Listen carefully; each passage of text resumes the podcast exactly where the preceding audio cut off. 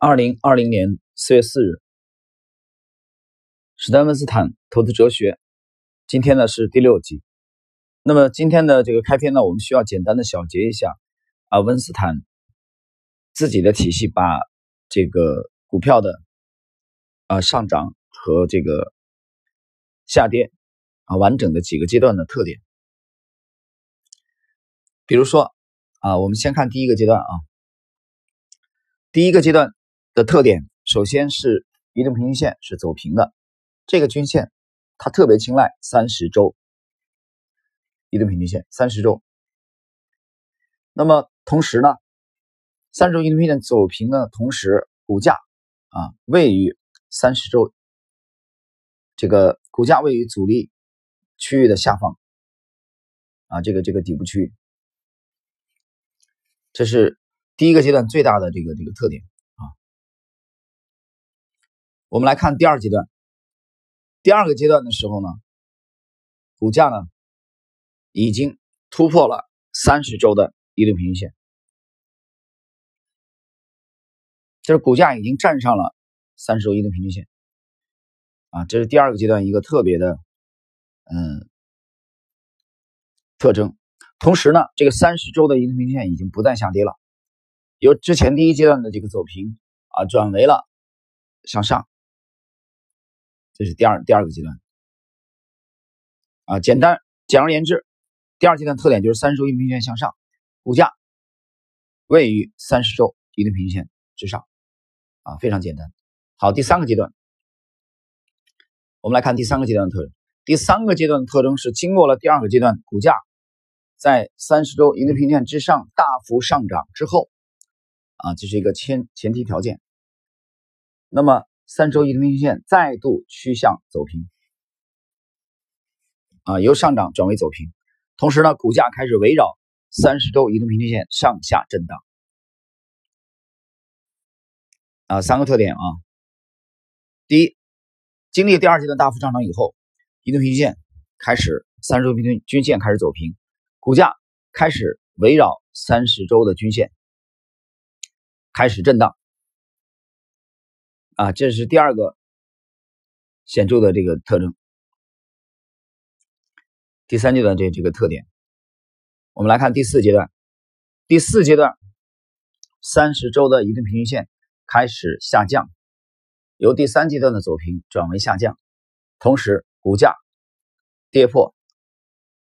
啊跌破三十周的移动平均线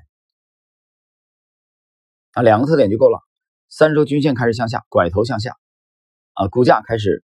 跌破已经向下的三十周的移动平均线，所以这四个阶段非常的清楚啊。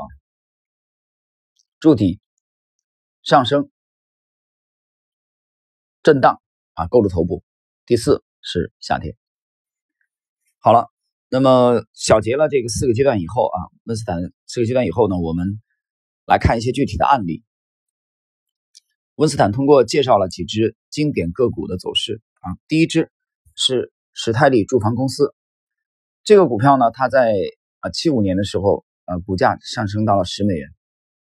它构筑了第一个阶段的底部，接着呢，它的三十周移动平均线开始缓慢上升，股价也开始上涨，那么随后的半年，这个股票上涨到了二十四块，啊，从十块涨到了二十四块，但是这个期间。史泰利住房公司所有的回调都高于正在上升的三十周的移动平均线，它的年度涨幅是多少呢？年度涨幅高达了百分之两百八十。在知识星球啊半亩红的栏目当中啊，我在这个几个月两个月之前吧，大概啊，我们公示出来在一九年我们重仓的这个股票年度的大牛股，它的所在的行业涨幅是第一的。啊，我们公布了这个这个它的介入的这个交割单啊，这是星球从一八年到现在啊将近两年的时间第二次公示。当然，这个公布的时间呢，离我们第一笔的建仓呢已经过去了一年左右的时间，但是还大家还是可以看到啊，去捕捉成长股的啊一些细节和端倪。我们来看史丹温斯坦的第二个案例，ARA 服务公司，它在一九八二年。以巨额的成交量向上突破三十美元，这个模式呢，跟刚才的史泰利住房公司的上涨模式非常类似。后来九个月呢，这个股票从三十美元上涨到了五十五美元。同样，在这个过程中，它所有的回调都没有一次跌破正在上升的三十周的移动平均线啊，这是第二个案例。第三，特雷克斯公司，它向上突破十美元啊，是用巨额的成交量放量向上突破了十美元。随后的三个月啊，它的涨幅达到了惊人的百分之六百八十以上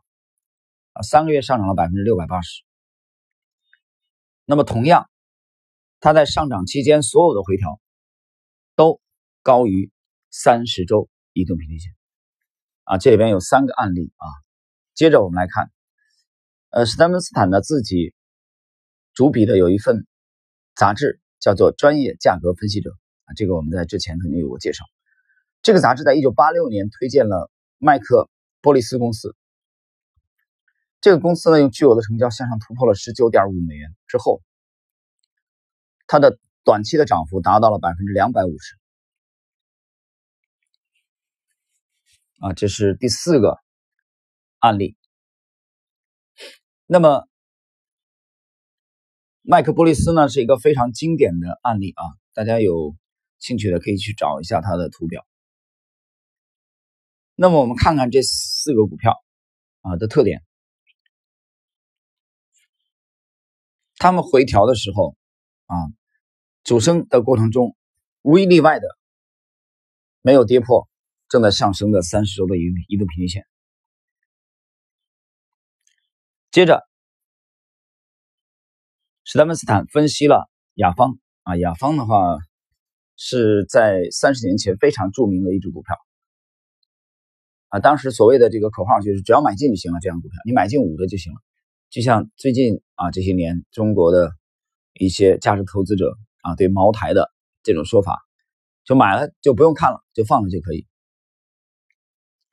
但是呢，温斯坦的观点是你不要相信这样的童话。这个世界上没有一项投资啊是买入以后不用管的，无论是黄金、房地产、珠宝、期货还是股票，所有的投资都有周期性。一旦它进入了它的第四个阶段，就是下降阶段。那么你会在你的财务和情绪上遭受双重打击，雅芳也不例外。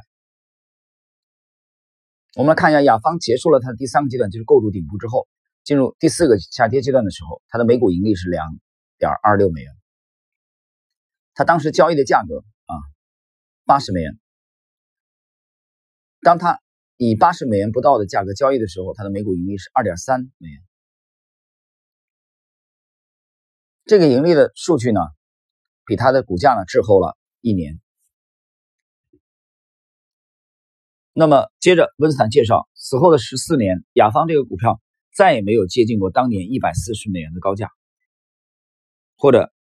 从一百二十美元向下加速的突破点。啊，我个人的理解啊，一百二十美元向下突破的加速点就是第四阶段主跌浪的开始。换言之，如果做空的人，那里应该是一个很好的介入点。雅芳。那么到温斯坦去研究雅芳的时候，啊，十四年过去了，雅芳的股票股价还在三十美元附近挣扎。所以这里边很经典的一个案例是在一九七三年啊年中，雅芳加速向下跌破了三十周的移动平均线。而且加速跌破区域的左侧出现了一个经典的横盘震荡出货的区域，这就是我们讲的第三阶段啊，温斯坦的这个体系当中第三阶段。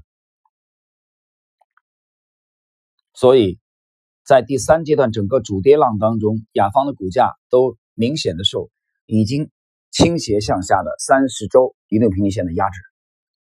所以在这个过程中，可能有无数的分析师、无数的研报告诉你雅芳雅芳公司有多好，成长性有多好。啊，可能有并购，业绩可能大增，等等等等，在市场真实走势的面前啊，都是一文不值。所以趋势跟踪呢，它有一个非常鲜明的特点啊，它只信赖图表啊。你注意，我讲的是只信赖图表。从研究史丹文斯坦的这个体系啊，我可以很清晰的看到，它是典型的趋势跟踪的风格。你不要跟我谈很多基本面，就上市公司微观基本面的重要性，因为图表实际上已经很大程度上消化掉了这些东西。也就是说，简而言之，走势图就是一切。我在整个这个栏目当中呢，我有一个专辑啊，叫四个名字叫四个字，叫一图千金。喜马拉雅是第一步啊，一图千金。第一步就是我们只信赖图表，图表当中已经包含了千言万语。在知识星球的半不同栏目啊，我用第二步，用文字加图表的形式来连载怎么去实战的选股。这个系列现在已经更新到了第二十节，第二十集。同样还是秉持这个风格。换言之，我们在趋势跟踪交易的时候，我们就具体的个股而言，我们不愿意在。它的微观的基本面上放很多的精力，反而我们对图表非常的重视。我们认为图表已经充分的说明了一切。看下一个案例，呃，美股有一个公司啊，叫提词提词机。啊，我的理解其实就比如说主持人啊，在这个做节目啊或播报新闻，那么他手里不能总是拿一个这个提词板嘛。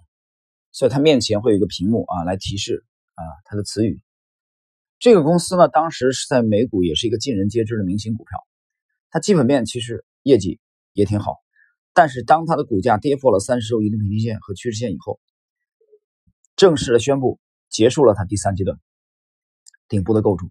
股价开始急速的暴跌到三十块三十美元，又反弹到突破点啊，但是受三十周移动平均线的压制。随后开始一路的跳水，那么在这个漫长的跳水过程中，它不断的有反弹，而这些反弹呢，都受